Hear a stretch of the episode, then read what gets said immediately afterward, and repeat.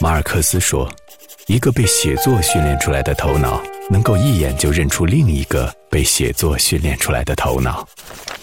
当我们拿起书，放下戒备，彼此不再有神秘。阅读，听见一种声音。私家车九八六，每周六晚九点，有声杂志。”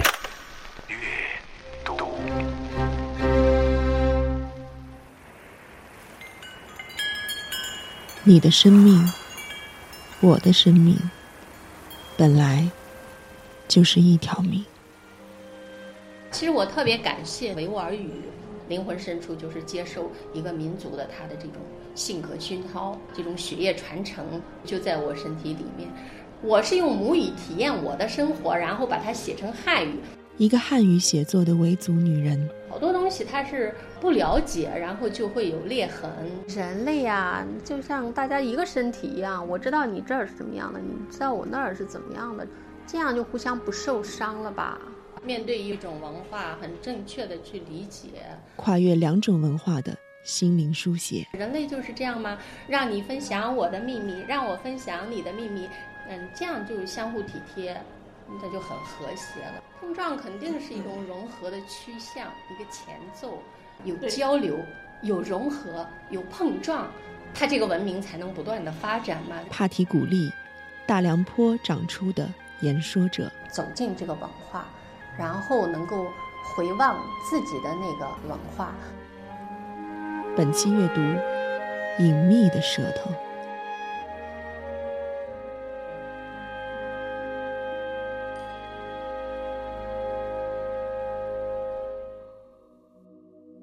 人家说文学好像没有中心，其实边缘就是中心。越边缘，它就越独特，它就越不可替代。他恐怕早就意识到了自己的不同。我心里祈祷着，写下这个名字：帕蒂古利乌拉伊木买买提。当我写下自己完整名字的时候，这样的我，才是一个维吾尔族人的孩子，在一个维吾尔语。和哈萨克语混合的村子，她成了一个唯一说汉语的女人。是的，我一直都承受着这个东西。扑通嘎，瓶子，盆子打死，你看区别多大？在我们村庄里，没有人是只有一个想跟我就比试比试，结果学了没两年，他就去放羊了，因为他受不了他的朋友们不在。他们能认同我的文字，我就觉得他们认同了一个跟他们不一样的生命。北疆这个隐秘的村子，几百上千年，仿佛是不变的。他们对速度有着另外的理解，他们把语言译为了舌头，这是他们定义一个新东西的方式，像给驴打了掌。只要能掌握的，就不感觉陌生。他们说，懂多种语言的人，就是拥有多根舌头的人。懂不懂一种语言，就叫做懂不懂这个民族的舌头。当帕提古丽写下被语言争夺的舌头时，他也正在走进一场战争。就是在一个高空悬着，然后你走的那条线很窄，没有别人，别人也没法给你定位，我父母也没法给我定位。我父亲说你是维族，我母亲说你是回族，哈萨克邻居说哈你是我们哈萨克族，他的认同又不一样，所以这个身份变得很复杂。这个认同它会成为一个长期的一个过程，可能我。将来闭上眼睛的那一刹那，我会告诉自己，我到底是一个啊什么样的身份。散文被语言争夺的舌头获得了二零一四年度人民文学奖。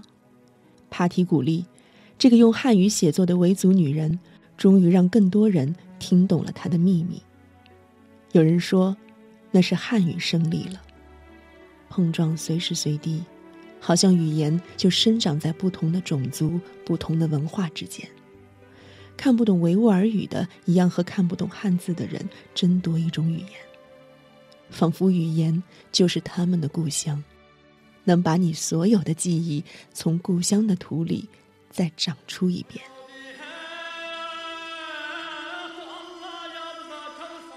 在家里，父母亲念《古兰经》的不同发音，都会演变为没完没了的家庭争端。外婆教我念天水张家川口音回民调子的《古兰经》，父亲一次又一次试图用他标准的阿拉伯语发音和语调来修正，外婆的口音却成为不可更改的模板，被牢牢搁置在我的记忆里。帕蒂古利，被语言争夺的舌头。他我我的文字也是很坦诚，就是因为我继承了维吾尔族那个灵魂，很直截了当的。我是用母语体验我的生活，然后把它写成汉语，让更多的人来了解我的文字，我的民族。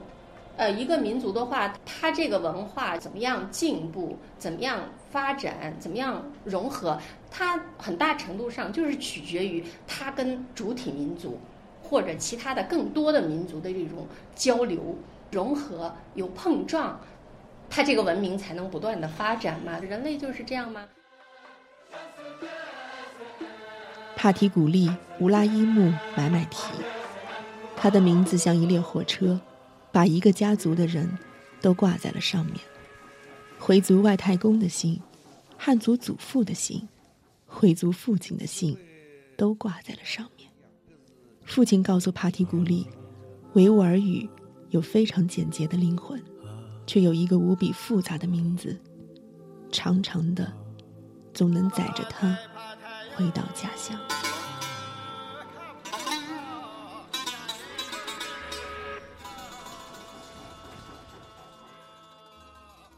人其实是很需要身份这样一个认同的，嗯，这个东西会给你带来。就安宁，认同一个身份，你在这个身份下，他对你是一种庇护。当你失去这样一个明确的身份的时候，你就是一个流浪，你的身份一直就是飘逸不定的，那么你的心态也会随之异动。在江南生活了二十年后，我第一次来到喀什，在父亲的老家，在那个全是维吾尔族人的村子里。站在羊圈的矮墙边，我用汉语跟堂哥的女儿搭讪。抬眼间，猛然瞥见他吃惊不已的眼神和大惑不解的表情。他那带着责怨和提醒意味的目光，让我不自觉的舌头重新回到维吾尔语中。我愣在那里，惊魂未定。像我们民族的那种。几百年来，它都以一个很缓慢的这样一个速度，它突然就是，当牛车、毛驴车、马车突然有一天要变成小轿车、火车和飞机的时候，这个人的能耗是很大的，他他要承受的速度是要承受的，他这种颠簸，对吧？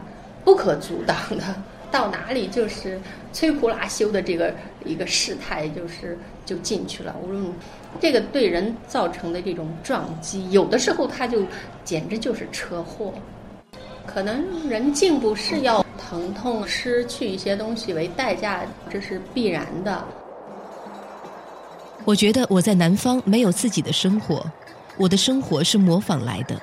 好多时候，我都是在机械的模仿中打发日子。在我还没有意识到这是一场漫长的模仿的时候，这一场模仿就已经开始了。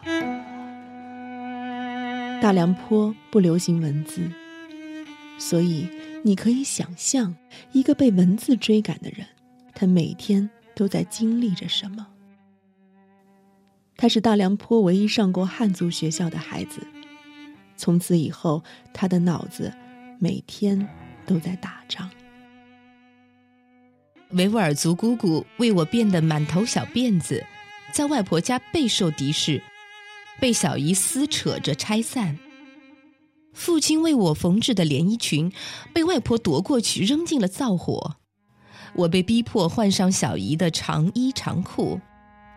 从那时候起，我告别了裙子几十年。这对于一个以长裙为主要装扮的维吾尔女孩，是多么不可思议的事情！对于长期生活在两个民族夹缝里的我，这一切似乎都发生的自然而然、合情合理。种种习俗交织、互融或者相争，慢慢的，我理解了母亲和外婆、父亲和姑姑。双方都希望我在接受另一方文化的同时，竭力维护好他们各自的民族自尊心。帕蒂古丽被语言争夺的舌头，我多出来的那种跟你们不一样的那种文化，就像我的第六根指头一样。我以前一直认为这个东西是很羞耻的，我觉得不好意思啊，我怎么不一样啊？哈，那我就把它藏起来吧。结果这个指头就藏了十多年。一直到我写了这些东西以后，别人就更加理解我了。尽管那是一个真的非常不同的我，但是我觉得有这么多的人认同，那个幸福，啊，比那个手抓饭还要幸福。就像出生和别离一样，人的进步是要经历疼痛的。他想离开黄土，因为他无法想象一个没有风沙的城市是什么样子的。于是他像一个叛逃者，离开了生长二十六年的大凉坡，因为他知道大凉坡终年不散的黄沙是承受不了任何一场风暴的。像尘土飘起落下，像今年的玉米覆盖了去年的葵花。埋掉的在土里，新生的在地上，仿佛土地上的故事，就是用来被遗忘的。一个大漠女子，就这样嫁到了江南。她割舍了一根蜷缩的舌头，于是六月的新娘看到了她最丰厚的聘礼——满山硕子的杨梅红。应该我是对这种文化是比较干渴，对如饥似渴的。什么叫沙漠？一个通俗的比喻就是海绵遇到了水，你把一块海绵扔到了一个江南水乡，有一个归宿了嘛？那个人他会平和很多。我就开始学习。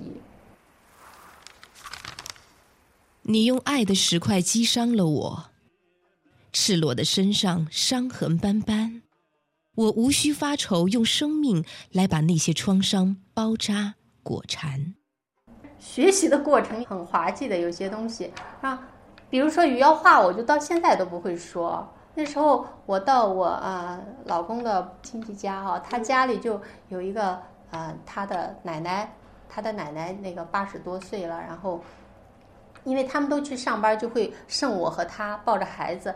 三个人都不会讲话，小孩不会讲话，老太太不会讲普通话，我不会讲余姚话。你说这是一个，这就是人类呀。我们三个人谁都没话，他听要听越剧，他听的越剧我也听不懂。如果守在原地，故乡留给你的，或许不是聚，而是散。大凉坡的风沙吹走了父亲，紧接着又是母亲的散失，弟弟妹妹被命运拖着朝各自的方向离去。血脉传递着焦灼和疼痛，他守在原地，而那里是与生命走散的地方。就像我回大凉坡。啊，就我写的那个村子，我就，呃，有失落感。但是这个这种回不到村庄是普遍的中国人的失落感。我一天到晚这个骑着自行车，满大街要找一样牛肉的时候，它是不存在的。人往往就是嗯，可能对逝去的东西会比较留恋吧。至于我们到底失去了什么，也很难说得清楚。因为现在的人与人这个。交流人群这种这种迁徙啊，变换太多了，全世界都是这样，人种跟人种，对吧？族群跟族群这种杂交，融合，那文化跟文化的相互这种渗透，所以很多人都会有这种身份认同的这种焦虑感。对，人其实是很需要身份这样一个认同的。比如我还留恋我父母都在的时候，有一个真的能回去的地方，但是现在我去了就有个废墟了，什么都没有了。这都是你身体的一部分都埋在那儿，况且现在父亲也埋在那儿，对吧？我们的根都埋在那儿。啊，我就看那个破墙圈子，我跟儿子说：“我说，你看儿子，这就是我们以前的房子。”他说。妈妈，这是废墟。其实，在我眼里，我看到的是一个房子，因为倒了嘛。在他眼里，他说我看到的是一个废墟。人是多么奇怪的东西！以前是桃李黄土，现在寻找黄土，每年去看看黄土。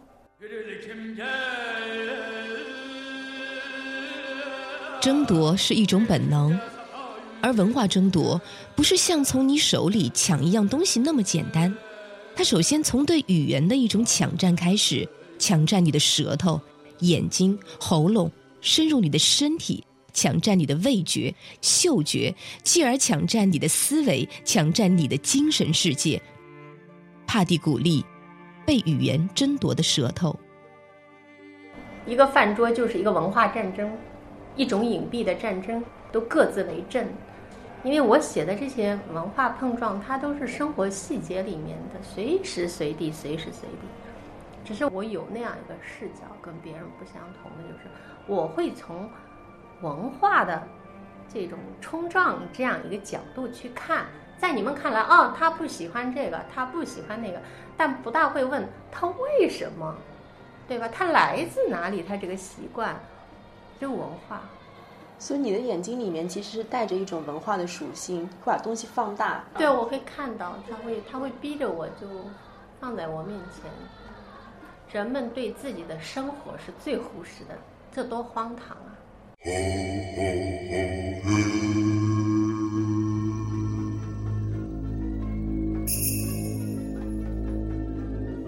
一路从广东西北行到江南，仿佛和百年前一样。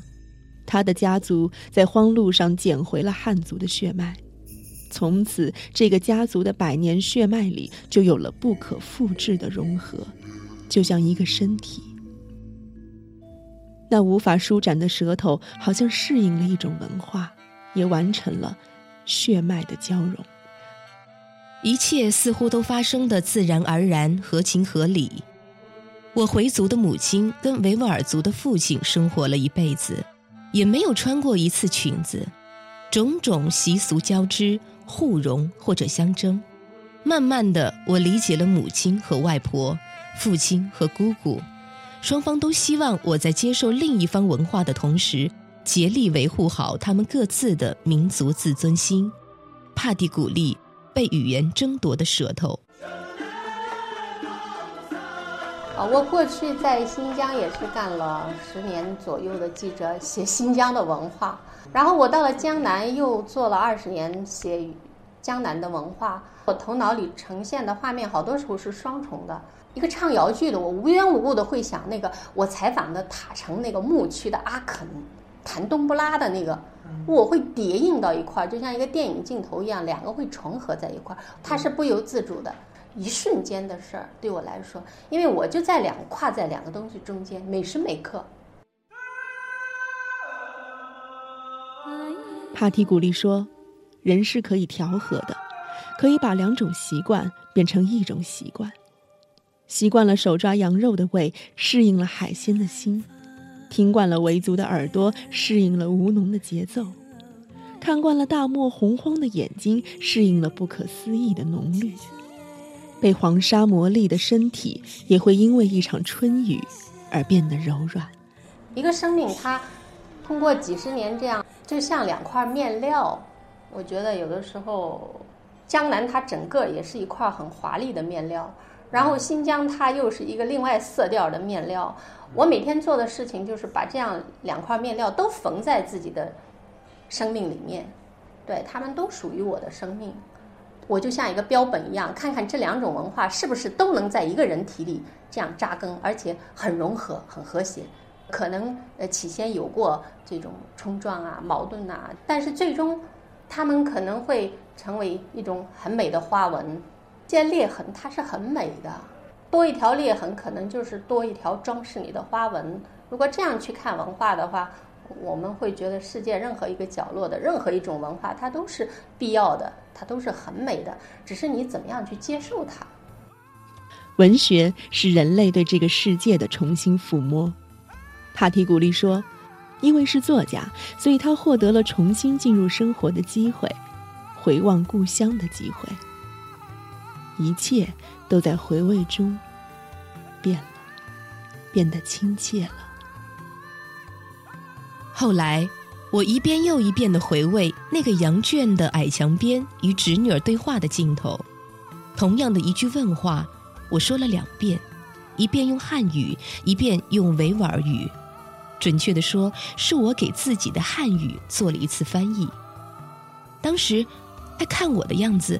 像极了看一个在河边，一只脚踩在岸上，一只脚趟在水里，站立不稳的人。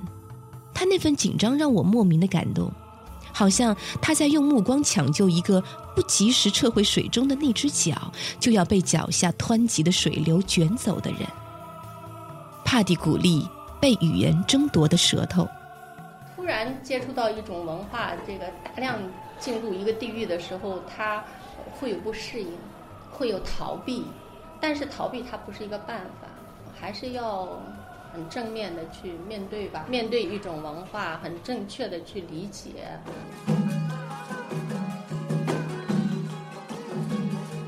像他的第六根手指，像混合在身体里的血脉，这些生命中极具痛感的细胞，都在通往记忆的净土里鲜活的保存着，只是藏了很久。才被打开了封印。这些文字的写作开始于二零零八年的夏天。帕提古利说：“不知道是记忆回来找了我，还是我用文字在追逐记忆。”他一点一点走进隐秘的故乡深处，他看见了父亲牵着毛驴的缰绳，也看见了走散在风中的母亲。有森林在河滩饮水，也有老河坝上奔跑的童年。面对自我，就像一个认领的过程。那些关于村庄、关于家人、关于一个女孩的成长记忆，就这样被一针一针的扎破，印出了血。血液沿着一个村庄、一个家族、一个民族的脉络流淌着，像老河坝蜿蜒的河渠。这是大地深处很久跳动的血脉。保持这样的一个嗯，就身份的平衡，是因为文字，我那个杆子就是我的文字，这样我就走得很漂亮。你在走马路，我在走钢丝。现在世界大同啦，大家都在流动，所以很多人无所适从嘛，总想回归什么。其实最终人回归还是回归到自身的，就是自身的那个身份标签底下，对自我有一个认同，这是最重要的。帕提古利乌拉伊木买买提，他用文字缝合了那种断裂的疼痛。他说：“人类就该像一个身体一样，每一个肢体都牵连着疼痛，但每一条裂纹又都会成为一条装饰你的花纹。最终，我们会了解来到这个世界上的所有生命痕迹。”他说：“这个过程不该被我们遗忘。”所以，他决意做一个说话的人。